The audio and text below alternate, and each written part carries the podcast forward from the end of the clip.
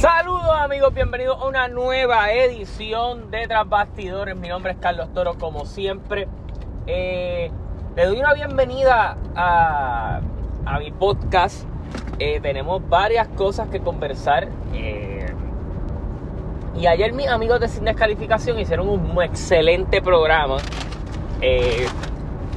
hablando de muchas cosas que están pasando en el mundo de la lucha libre, así que los invito a que vayan a Sin Descalificación en Facebook. Yo estaré regresando a mi rol habitual dentro de la página la semana que viene. Eh, no pude participar esta semana. Tomaron unos temas bien interesantes de los cuales, como yo no quiero que ustedes vayan y simplemente porque me sigan a mí, eh, solo escuchen mi opinión, simplemente voy a coger varios pensamientos que escuché que dijeron ellos hablaron, ellos tuvieron cuatro temas bien específicos. Eh, primero, el final de Bloods and Gods y, las cositas que han pasado con AEW. Hablaron de la salida de Daniel Bryan, que ellos pensaban eh, que si Bryan iba a volver, si se iba a quitar, si qué iba a pasar. Andrade retando a Kenny Omega si esto afectaba un poco los planes. Eh, y básicamente, ¿qué ha pasado en WWE después de WrestleMania? Esos fueron sus cuatro temas, si no estoy fallando de la de, así de mente. Eh, y este podcast, sí, para el que me sigue por ser fan del baloncesto, vamos a hablar un montón de baloncesto. Pero no podía pasar la oportunidad de también eh, consentir un poco al público que me, que me ha dado la plataforma y que básicamente tiene su plataforma en YouTube donde yo estoy hablando de todos los temas y hoy específicamente van a estar subiendo dos videos eh, hablando uno de la lucha en Puerto Rico eh, y uno obviamente hablando de lo que sucedió anoche en Impact Wrestling y la dirección que está tomando la empresa actualmente. Con eso en mente, y ya que mencioné a Impact Wrestling, y voy a poner un alto, porque a veces, muchas veces mucha gente me pregunta qué me recomienda ver, porque yo veo muchas películas y veo mucha televisión y veo muchas series. Mi recomendación de esta semana, tómense el tiempo, saquen un ratito, qué sé yo, cojan este fin de semana de madre antes del día de madre y dedicarle un poquito de tiempo a sus mamás. Eh, y vean la serie El Inocente, incluso la pueden ver con su mamá es tremenda serie, un suspenso bien trabajado, protagonizado por Mario Casa.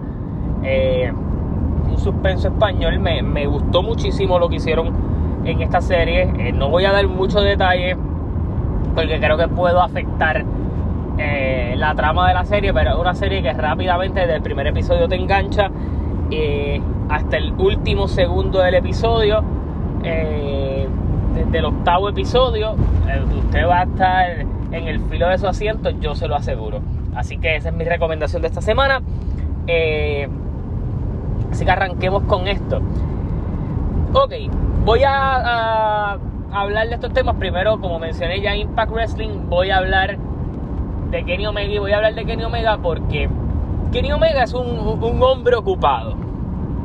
Y cuando me refiero a que es un hombre ocupado, me refiero a que Kenny Omega actualmente eh, el campeón, el megacampeón de la AAA, empresa, de la empresa de México, eh, es el campeón, o el doble campeón de Impact Wrestling y es el actual campeón mundial de AEW.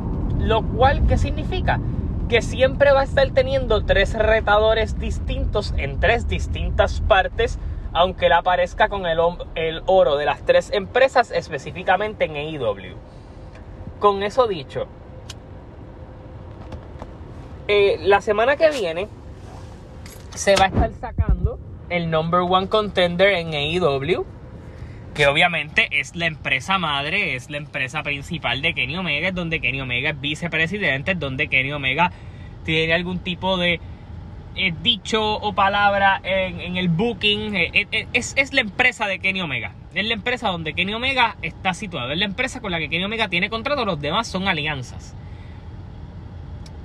So que Kenny Omega tal vez tiene un poquito más de influencia en tal vez lo que pueda pasar en Impact Wrestling. Porque los que están buqueando allí son Don Callis y Scott D'Amore. Y esa gente pues son panitas de Kenny. Y obviamente teniendo esta alianza con AEW, indirectamente lo que van a hacer es que ellos no van a afectar el booking a largo plazo de obviamente, eh, AEW y Impact porque hay una, una colaboración buena allí en estos momentos.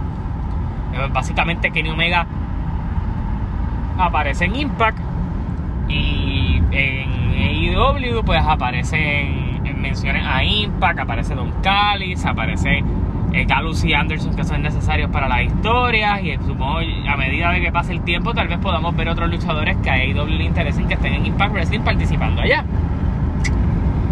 Así que e, es una alianza que ha sido fructífera para ambas partes, aunque en estos momentos eh, yo llegué en un punto a decir y, me equivoqué y después me retracté de que yo pensaba que la única persona beneficiada de todo esto era AEW porque pues podían contar con Galus y Anderson, montar el Bullet Club ellos, porque tenían al grupo, al grupo entero, pero pues me atrevo a admitir como toda persona que me equivoqué porque lo que Impact la sacaba a Kenny Omega es muy fructífero. Primero que tienes ojos de otra audiencia mirándote. Eh, y obviamente con Kenny Omega tienes interés de, un sector de la fanaticada mirándote y tú organizas tu buqueo, que es algo que voy a hablar porque básicamente la empresa ha, empezado a, darle forma, en vez de ser un caos y mil cosas pasando a la vez, casi todo está bastante definido dentro de la empresa. Y, no sé cuánto Kenny Omega tenga que ver con eso, pero me alegra mucho que sea así, porque hay mucho luchador talentoso allí. Así que, con eso en mente, pensando en, ese tipo de cosas, en, lo positivo, lo negativo y en todo lo demás, quiero llevar a que Andrade, eh, nuevo miembro de la empresa AAA, eh, uno de los mejores luchadores mexicanos que tienen eh, México en el extranjero actualmente, aparece en AAA diciendo que él quiere retar a Kenny Omega por el, por el mega campeonato en Triple Manía, que es el evento grande de ellos, que es una excelente lucha, sería un excelente main event. Eh, eh, es, es, un luchón que no se ha dado. Eh, y Kenny Omega, la respuesta que dio es: Yo soy un tipo ocupado, lo voy a pensar y te dejo saber. Pero básicamente esa lucha va para Triple Manía, no tengo duda de que va a terminar pasando. ¿A qué voy con esto? Kenny Omega ha tenido un reinado de alrededor de 500 días con ese campeonato, en donde ha tenido cuatro defensas. Eh, con Sami Guevara en, Dynamite, eh, defendió el campeonato contra Laredo Kid, eh, creo que en dos ocasiones. Mentira, contra Laredo Kid lo defendió y lo defendió contra. Ay Dios, se me olvidó el nombre de, este ahora. Este, contra Dragon Lee fue el otro que lo defendió. So que Kenny Omega ha tenido pocas defensas de ese campeonato. Eh, obviamente el COVID tiene mucho que ver con que Omega haya tenido que ir tan pocas veces a México. Pero en Estados Unidos tampoco se han dado defensas. Eh, y sí, de todos los campeonatos que tiene Kenny Omega, tal vez el de menos significancia es ese mega campeonato. Pero el que Kenny Omega vaya a dropear el campeonato el que vaya a perder el campeonato ante Andrade, que debería ser lo que pase, no afecta el buqueo de, las empresas en Estados Unidos. Y, sé que es un punto interesante porque pueden decir, ah, eh, el que Kenny Omega pues este, perdió el campeonato allá, pero sigue siendo el coleccionador de campeonatos y todo lo demás. Pero es una derrota. Y yo siempre dije que hacía más sentido, a mi entender, que Kenny Omega el título que perdiera primero fuera el de AEW. ¿Por qué? Porque una vez tú pierdes el campeonato principal de AEW, si Kenny Omega empieza a perder los campeonatos, no es como que tu campeón se ve débil. Si Andrade le quita el campeonato a Kenny Omega, de cierta manera es un título menos que él ya no va a enseñar, que ya no va a mostrar, que ya no vas a tener a, este tipo que está coleccionando campeonatos en todas partes porque perdió uno. Por más de que en tu promoción no ha perdido con nadie. Eso me estás queriendo decir que los luchadores de AEW no la tienen para Omega, pero este luchador mexicano como Andrade la tiene para Kenny Omega. Eh, Y sí, yo sé que esto es términos de buqueo y todo lo demás, pero mucho en la lucha libre tiene que ver con perspectiva. Y esa es la perspectiva que ellos te van a querer vender. Yo actualmente no me sé la fecha de Triple Manía, eh, pero hay que ver qué planes tiene AEW con Kenny Omega con el campeonato. Porque si hemos visto a través de la historia, los reinados en AEW de campeonato mundial no son cortos. Y yo sé que tal vez perder el mega campeonato no es, es el título que menos le afectaría a ellos dentro de la, de la, historia, porque tal vez ellos hagan alguna alianza con otro lado y Kenny gane el campeonato en otro lado, pero, pero sí te pone a pensar en, ese reto y en ver qué consecuencias puede traer para el buqueo si ellos quisieran hacer eso. Yo no creo que vaya a afectar demasiado la relación de AAA y, y AEW, pero esa relación es básicamente inexistente porque podemos contar con los dedos de una mano eh, las veces de esos intercambios de talento. Brian Cage ha ido allá un par de veces desde que está en AEW, pero eh, Omega, pues las veces que ha ido con el campeonato del campeonato, pero no hemos visto tanta esa migración de AAA a AEW, porque pues AEW ha, ido forjando su camino. Eh, Penta y Phoenix pueden aparecer allá, con eso no hay problema, pero y tal vez por eso es esa alianza, para que estos luchadores mexicanos tengan un sitio a donde ir en estos eventos grandes, pero eh, veremos a ver qué sucede con esa alianza. yo eh, en, realidad creo que, yo voy a ver Triple Manía por Andrade y, Omega. Veremos a ver cómo se da la lucha. Creo que va a ser excelente. Así que antes de anticiparnos, yo creo que mucha gente detrás de ese campeonato de Kenny Omega y, va a ser interesante cómo logran buquear a Kenny con tantos retos a la vez. Eh, pasando de eso, Daniel Bryan es agente libre. Eh, Javier Rivera dijo ayer en, Sin Descalificación el mismo punto que tengo yo. Por más que Brian ha sido bien vocal de que quiere luchar con una gente y todo lo demás, también Brian ha sido bien vocal en que él quiere tomarse un tiempo, sus hijas están creciendo. Eh, él no sabe por cuánto tiempo más va a poder estar haciendo esto de luchar. Obviamente que eso lo tiene en perspectiva de ver, ok, este, si yo quiero estar con mis hijas, pero tal vez a mí de carrera me quedan uno o dos años yo no lo quiero estar haciendo a tiempo completo. Eh,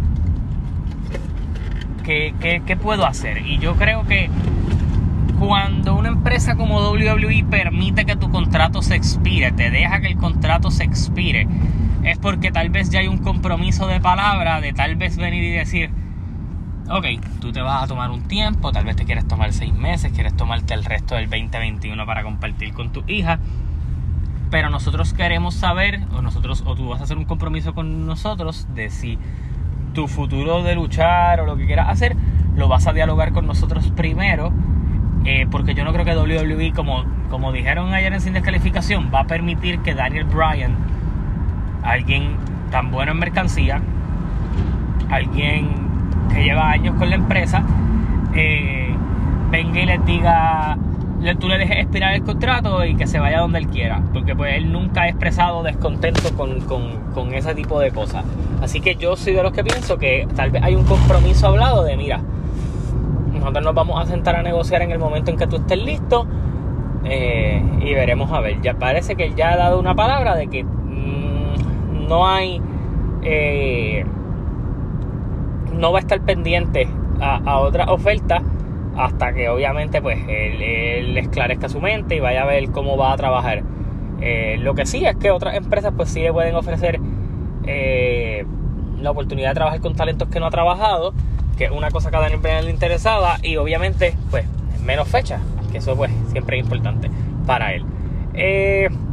Lo demás que conversaron, que ha pasado en WWE después de WrestleMania, soy bien honesto, la programación ha sido floja, específicamente Raw, que como dicen por ahí, pisa y no arranca. Hemos visto bien pocas cosas eh, novedosas, por decirlo de cierta manera, dentro de la, programación de, WWE después de WrestleMania. Eh, eso es lo único que sí veo, y esto lo conversé con Tito, es que al parecer después de los release, como siempre pasa, hay unos espacios vacantes de gente que no tenía planes, que ahora pues tiene un poquito más de planes y que tal vez Vince está poniendo a prueba a ver qué hay interesante allí para trabajar o qué, él puede ponerse a trabajar o qué unos creativos pueden trabajar para, esos talentos. Y pues en estos momentos Riddle, Garza, Damien Priest eh, han sido bastante beneficiados de esa situación. Al menos en Raw. Eh, con eso yo creo que cerramos el, segmento eh, de lucha libre y pasamos a NBA. Y es bien interesante lo que está pasando en la NBA porque estamos. Mm, hay unos equipos que le quedan 7 juegos, 6 juegos. Eh, yo no puedo decir que la temporada está básicamente echada porque no es que está echada.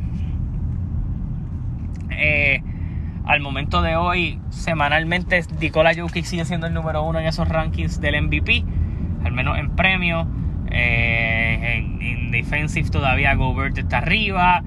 el rookie Anthony Edwards, el hecho de estar haber jugado todos los juegos eh, y la Melo Ball haberse perdido aquellos juegos, pues probablemente lo ponga en una posición más elevada para ser el Rookie of the Year, como lo mismo que pasó el año de, de Malcolm Brogdon y Joel Embiid. Así que eh, hay unos premios bastante definidos, pero lo que sí no está definido, y es a donde voy, son los rankings, porque sí, hay unos equipos que nosotros ya podemos decir, hay unos equipos que ya aseguraron playoff, pero no podemos todavía ni asegurar muchas de estas series, porque antes tú podías asegurar las primeras series, pero existe el play-in, y el play-in en estos días ha sido título de controversia. Y fue título de controversia porque LeBron James, si ustedes saben, el que me conoce sabe que yo soy fan de LeBron y, todo lo demás.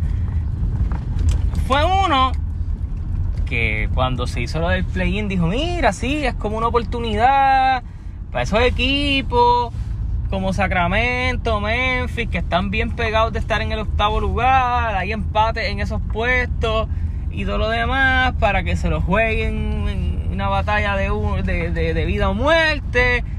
Qué chévere.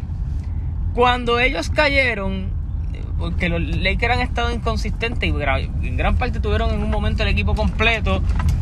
Eh, pero pues básicamente eh, eso recibió un stop de cantazo por un par de cosas. LeBron se le hinchó el tobillo después de dos juegos. Ahora Anthony Davis tiene pasmo en la espalda. Schroeder va a estar 10 días fuera por protocolo de COVID. So es bien probable que Schroeder no juegue hasta playoff.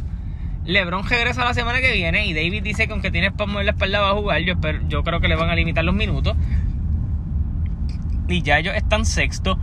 Pero cuando cayeron a esa séptima posición, ahí salió LeBron a decir: Ah, deben despedir a quien se lo cogió esta mierda. Caballo, tú fuiste uno de los que habló bien del play-in. Y hay mucha gente que no le gusta el play-in. ¿Y saben por qué? Porque si es jodón que tú estés séptimo, que tengas mejor récord que muchos de esos equipos. Y voy a poner el ejemplo del Miami Heat en el este. Miami tiene mucho mejor récord que Charlotte, que Indiana y que Washington. Que son los, el, el 8, el 9 y el 10. Y Miami si terminan séptimo la temporada, Miami o Boston, van a tener que tirarse ese jueguito de vida o muerte que si de casualidad tú lo perdieras porque ese día se te lastimó un jugador, porque ese día entró un jugador tuyo a protocolo de COVID, eh, las miles de circunstancias, ese día la bola no entraba y perdiste, te jodiste, te eliminaste. Y, y, es, es, es, claro, así se juega el, fútbol americano y ese tipo de cosas. Y yo entiendo eh, esos juegos, ese, el, el, morbo de ese juego de incertidumbre. Y no es ni el morbo, el, factor de ese juego de incertidumbre. Eh, yo lo puedo apoyar. Pero cuando tú eres un equipo, cuando tú eres un equipo que, que está séptimo, que está jugando bien, y tienes que venir y jugarte ese tipo de juegos, pues es un poco jodón. Eh, así que, que, de cierta manera eh, e, e, es, es complicado eh, porque tienen las dos caras de la moneda. Es, buen entretenimiento, pero a la hora de la verdad hay unos equipos que se han fajado, que tienen unos equipos que están por arriba de ellos, pero tú sabes que con momentum tú te los puedes llevar. Mira Washington ahora. Washington viene jugando bien los últimos 15 juegos, por decirlo así. Han perdido con gente que es mejor que ellos, pero también le han ganado a gente que, que son mejores equipos que ellos. Y Washington, por haber tenido un mal comienzo de temporada, está décimo. Y es verdad. Ahora tú dices, coño, en otra temporada tú dices, mano, si hubieran, em, si hubieran creado química más temprano, si no se lo hubiera lastimado Thomas Bryan, pues hubieran entrado, hubieran intentado entrar. Ahora tienen esa oportunidad de entrar. Que ese es el lado positivo de esa situación. Pero el lado negativo de la misma es que un séptimo lugar que toda la temporada viene intentando jugar bien, que los récords que tienen mejores porque le ganaron equipos mejores o por tiramos de lesiones, pues tiene que jugarse la vida allí. Así que, eh, en el caso de lo que dijo LeBron de los Lakers, eh, referente a los Lakers, yo pienso que es una mierda. Eso es una estupidez, porque si tú lo apoyaste y tu equipo se supone que está en el tope, y pensaste que tal vez por más que bajaran posiciones los Lakers no iban a caer tan bajo, eh, y, no puedes caer, y, es, y es precisamente, si los Lakers estuvieran en el oeste, en el este, los Lakers estuvieran quinto. Eh, sin problema, eh, batallándose entre la, la 4, 5 y 6. En, en el oeste, pues se batalla la quinta, la, la, sexta, la séptima y la octava. So que es, es complicado. Eh, porque pues, los Lakers siguen siendo uno de los favoritos a ganar el campeonato. no han tenido suerte con la salud. Era algo que se esperaba con esta temporada tan pronta a la finalización del anterior. Pero eh, pasando esa parte del play-in, voy a volver a, ver los rankings, que siempre los cubro aquí. Pero estos rankings me van a llevar a varias conversaciones por cosas que he visto esta semana. Eh, y voy a hablar de ciertos equipos, de ciertos jugadores. Porque ya que nos estamos acercando a playoffs yo creo que uno empieza a tirar esto que le llamamos las famosas predicciones y todo lo demás. Obviamente las predicciones oficiales no van a salir en este podcast hasta que no se haya acabado la temporada y se haya jugado el play-in, pues, al igual que vamos a hacer predicciones del play-in y todo lo demás, yo voy a estar tratando de, estar cubriendo. Obviamente todas las series de playoffs las voy a cubrir, pero voy a intentar eh, tal vez grabar un podcast un día sí y un día no, porque pues hay muchos juegos, hay mucha cosa. Eh, pero sí vamos, vamos a estar cubriendo NBA full dentro de este podcast. Así que si usted es de los que sigue este podcast por NBA, creo que es el momento de que usted esté bien pendiente a todo el contenido que va a estar subiendo porque va a ser mucho más activo eh, ahora para lo de la agencia libre, para todo lo demás lo vamos a estar cubriendo aquí porque obviamente eh, es algo más activo y yo sé que hay mucha gente que le gusta que hable de lucha y siempre voy a colar lo mismo, igual que cositas de boxeo, eh, Mayweather y Logan Paul y el crical de, ayer, con lo de la gorra y todo lo demás. No lo cubro porque siento que eso lo voy a dejar para otro show. Pero vamos a hablar de, los de los... Ay, ¿cómo me explico? Vamos a hablar específicamente de los rankings. Y es que en, los récords por conferencia, vamos a la conferencia, este es Filadelfia eh, se ha despegado un poquito en ese primer lugar y es bien probable que acaben primeros eh, por encima de Brooklyn, con récord de 45 y 21 en el primer lugar en el este. Eh, Filadelfia ha venido jugando bien, por más que han tenido problemas de vez en cuando con sus lesiones y todo lo demás. es un equipo que yo digo que a veces tú tienes que hacer maravillas con lo que puedes lograr hacer. Y es lo que ha logrado hacer Daryl Morey, que es el, el, GM de este equipo. Hacer maravillas porque pues tú tenías un equipo lleno de contratos medios malos. Lograste salir de Josh Richardson a Dallas, lograste mandar a, al Holful Thunder y convertir todas esas cosas en contrato para Seth Curry, de Danny Green, jugadores defensivos que pueden aportar el triple alrededor de un Joel Embiid que gracias a tener este tipo de jugadores, no se tiene que limitar a ser un jugador de pintura, sino que puede salir afuera. Vencimos no simplemente tiene que ser un, pasador que se asusta eh, al quedar afuera, sino que puede pasar la bola y, devolver, y la bola volver a regresar a él y atacar el interior, que es una de las mejores cosas que a Ben se le da. Eh, así que Filadelfia Aunque mucha gente, yo creo que ha pasado a convertirse en, ok, Filadelfia tendrá buen récord y todo, pero en playoff van a perder porque pues el Star Power de tal lado, el Star Power del otro. Yo creo que Filadelfia va a tener una buena corrida en, en playoff. Eh, y, después voy a hablar de, de, Filadelfia un poquito más en detalle porque tengo tal vez un punto controversial que debatir. Eh, en la posición número 2 está Brooklyn eh, con 43 y 24. Hay que saber que Brooklyn está sin contar con James Harden que están tratando de ver si lo pueden poner a jugar varios jueguitos antes de que empiecen los playoffs. Ellos no quieren empezar a crear química en playoffs de los tres jugadores juntos, sino que la quieren ir empezando a crear un poquito antes. Esperemos que no haya muchos riesgos en poner a James Harden a jugar, que ha tenido esa molestia en el hamstring que ha ido yendo y viniendo y eso lo ha hecho perderse par de juegos. Eh, los Milwaukee Bucks, que están en un muy buen momento, eh, con 42 y 24, Brooklyn tiene que cuidarse porque Brooklyn lleva cuatro juegos corridos perdiendo. Eh, Brooklyn básicamente perdió con Dallas ayer, sin Kristaps Porzingis, eh, y perdió los dos juegos con Milwaukee. Eh, en todo caso, si de casualidad Milwaukee ganara juego y Brooklyn perdiera otro, Milwaukee se acomoda segundo, que es mucho mejor macheo eh, o sea, es machos complicados para ellos. Eh, veremos a ver qué, sucede. Eh, en la posición número 4, sorpresivamente, como ha sido toda la temporada, los New York Knicks están en la posición número 4 con 37 y 29. En la posición número 5, Atlanta con 37 y 31. Empate en la sexta y en la séptima. Boston tiene 35 y 31. Miami 35 y 31. Estos dos se han estado batallando esa posición constantemente. Veremos a ver cómo continúan estos últimos días de la temporada. La, cosa es que si terminaran, obviamente, el séptimo juega play-in, pero el que termine sexto o va con Brooklyn o va con Milwaukee. Que dentro de todo, por más que Boston ha sido inconsistente y todo lo demás, jugar contra Tatum y Brown y el equipito de, de Boston siempre serie difícil. Siempre es mucha defensa y mucho problema. E igual jugar con Miami en primera ronda para equipitos como Brooklyn y Milwaukee va a ser duro. Así que eh, está interesante que esos dos equipos que deben estar más arriba estén abajo y vayan a batallar con, con los pilares de esta conferencia.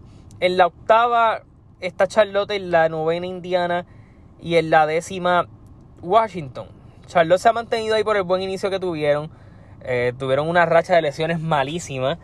Eh, Gordon Hayward pues parece no estar tan cerca de regresar. Eh, ya regresó al equipo. vamos a ver si siguen poniendo derrotas. Indiana le da por ganar o todo lo demás. Estos rankings pueden acomodarse, pero pues van a jugar play-in que es, es vida o muerte. Así que veremos a ver cómo se acomodan esa séptima y octava posición del este. Por eso es que leo los rankings hasta el décimo. Voy a hablar del. Yo creo que cuando se une James Harden, Durant y Irving, se creó un aura de. Y después se une a Marcus Aldridge, Blake Griffin. Se creó un aura de. ¿Quién carajo le gana a este equipo? Este equipo va para las finales. Este equipo gana el campeonato este año, sí o sí. Eh, a medida que ha pasado el tiempo y se empiezan a ver, pues, a estudiar analytics y todo lo demás, el equipo eh, no tiene un centro natural fuera de DeAndre Jordan. DeAndre Jordan ya es un jugador entrado en edad, ya es un jugador que ha ido perdiendo esos flashy moves, esa fuerza defensiva que en su momento tuvo. Eh, y que en varias ocasiones, incluso cuando entró la Marcus Aldridge al equipo, quedó fuera de rotación. Eh, con eso dicho, eh, probablemente cuando James Harden regrese, de Andre Jordan quede fuera de rotación. Eh, so que el problema defensivo de Brooklyn es grande. Ellos, obviamente, mucha gente se les olvida y como que intenta guardiar a Durán y a Evan y ellos siempre van a anotar un cojón de puntos. no se les olvide, tienen tres caballos en su prime. Pero el resto de las piezas no son lo suficientemente eh, fuertes para detener a la superestrella que tienes al frente. Y es el caso de lo que yo pienso de Brooklyn. Por ejemplo, Brooklyn en una serie con Miami, Van a Adebayo puede hacer fiesta allá abajo. Eh, GB los va a poner a sudar en una serie defensiva porque ese equipo es bien defensivo. Tiene esos marrulleros como Iguodala, Larisa, que van a ir ahí a, meter músculo y cojones para pa, pa aunque, aunque tú les ganes, tú llegues machucado a la próxima serie. Eh, y Brooklyn tiene dos problemas. ¿Quién para a Joel Embiid? Que es un equipo muy bueno defensivo, que tal vez no tiene las piezas y el star power para ganárselo. Pero, ¿quién para a Joel Embiid? Y en el caso de Milwaukee hemos visto en estos juegos, con que les falta James Harden, defensivamente han hecho que aunque ellos metan la bola, se les haga más difícil hacer la meter la bola. Si tú tiras tantas veces al canasto y no eres efectivo en playoff, ese tempo de juego baja. Y si ese tempo de juego baja y ya tú no eres efectivo contra este equipo, va a ser menos efectivo, es menos oportunidades para tirar, Milwaukee puede ser un problema para Brooklyn. En el oeste, Utah número 1 con 48 y 18, aseguró puesto de playoff ya. Phoenix con 47 y 19 en la posición número 2. Los Clippers en la posición número 3 con 45 y 22. En la posición número 4 Denver con 44 y 22. Dallas número 5 con 38 y 28. Lakers 37 y 29 en la sexta. Portland 37 y 29 en la séptima. Golden State octavo con 34 y 33. Memphis 33 y 33. Eh, San Antonio 31 y 34. Así que Aquí van a estar interesantes los pareos. Esa serie en el oeste. y no está muy claro quién va a terminar 3 o 4 y no está muy claro qué pasa de la 5 hasta la octava. Así que hay mucho espacio para la suerte, para buenos momentum. Así que vamos a ver qué sucede en estas series de playoff. Eh, vamos a ver. Eh, realmente vamos a estar cubriendo próximamente cuando se acabe los, playoffs y todas esas cosas que está sucediendo en la NBA. También los invito a que vayan a mi canal de YouTube y en mi, en mi página de Facebook como Carlos Toro. y pongo noticias, pongo posts, pongo temas de discusión. Así que si usted quiere ser parte de eso, vaya y me busca en Facebook como Carlos Toro. Eh, con el mismo loguito de, de estos podcasts. Y también puede ir a mi canal de YouTube donde estoy hablando de lucha libre. Voy a estar subiendo dos videitos hoy, así que estén pendientes. Así que nada, hasta la próxima. Se cuidan, nos vemos.